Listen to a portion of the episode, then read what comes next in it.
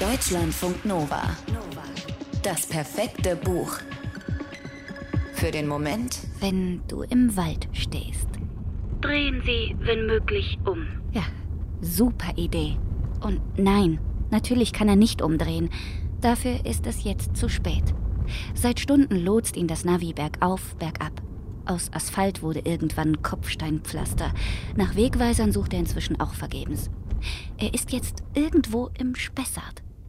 Und haarscharf konnte er gerade noch einem Ast auf der Straße ausweichen, ohne das Lenkrad zu verreißen und sich bei dem Manöver mit seinem Auto zu überschlagen. Außerdem ist er sich nicht so sicher, ob er es noch einmal wagen würde, hierher zu kommen, in diesen deutschen Urwald, der dicht und unheimlich vor ihm liegt und neben ihm und hinter ihm, gefühlt sogar über ihm, als würde es sich bei dem Wald nicht um eine dichte Ansammlung von Buchen, Eichen und Kiefern handeln, sondern um ein animalisches Wesen mit modrigem Atem und unbändigem Hunger, das ihn zu verschlingen droht. Schluss jetzt. Er, Jan Brock, ist hier, um eine Geschichte zu erzählen, weil es seine verdammte Pflicht ist, Geschichten zu erzählen. Jan Brock ist Journalist, einer von den Guten, von denen, die keine Angst kennen vor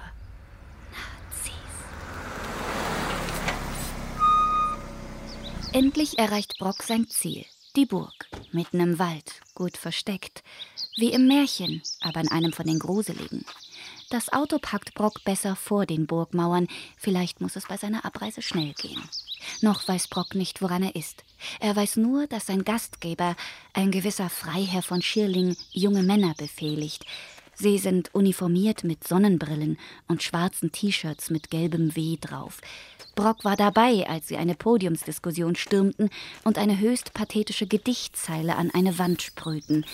Versklavt nicht von der Heuchler feiger Zunge.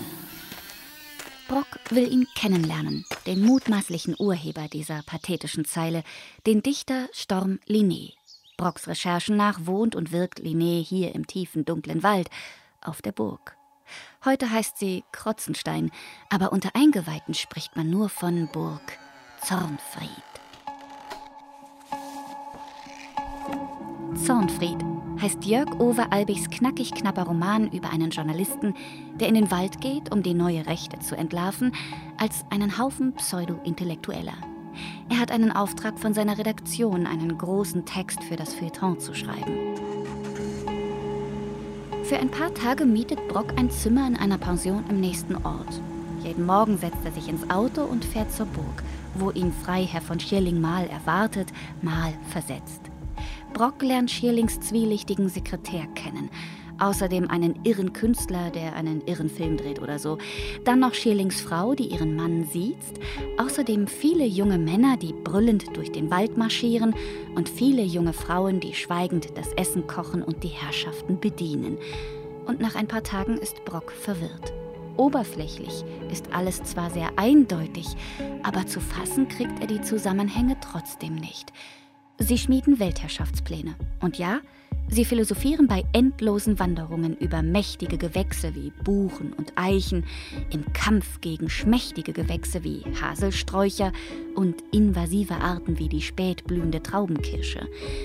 Ja, sie sammeln sehr alte Bücher mit sehr fragwürdigem Inhalt und sie rezitieren bei abendlichen Versammlungen Gedichte von Storm Linné über Narben, Wunden, Opfer, Stürme, Fleisch und Fäulnis und unfassbare Qualen. Ja, aber warum? Das erfährt Brock nicht. Er kriegt nicht mal raus, was das W bedeutet. Widerstand? Wölfe? Witzfiguren? Und wo dieser Linné ist, will ihm auch keiner sagen. Als plötzlich eine Reporterin von einem Konkurrenzblatt auf Zornfried auftaucht und sich kein Mensch mehr um ihn kümmert, hat Brock die Schnauze voll. In der Pension packt er grimmig seine Sachen. Und dann packt er sie wieder aus. Das kann nicht wahr sein. Hier hocken echte Nazis mitten im Wald und er kann nichts Spannendes über sie berichten. Brock weiß jetzt, er muss tiefer graben. Er muss noch viel tiefer in den Wald. Deutschlandfunk Nova. Das perfekte Buch.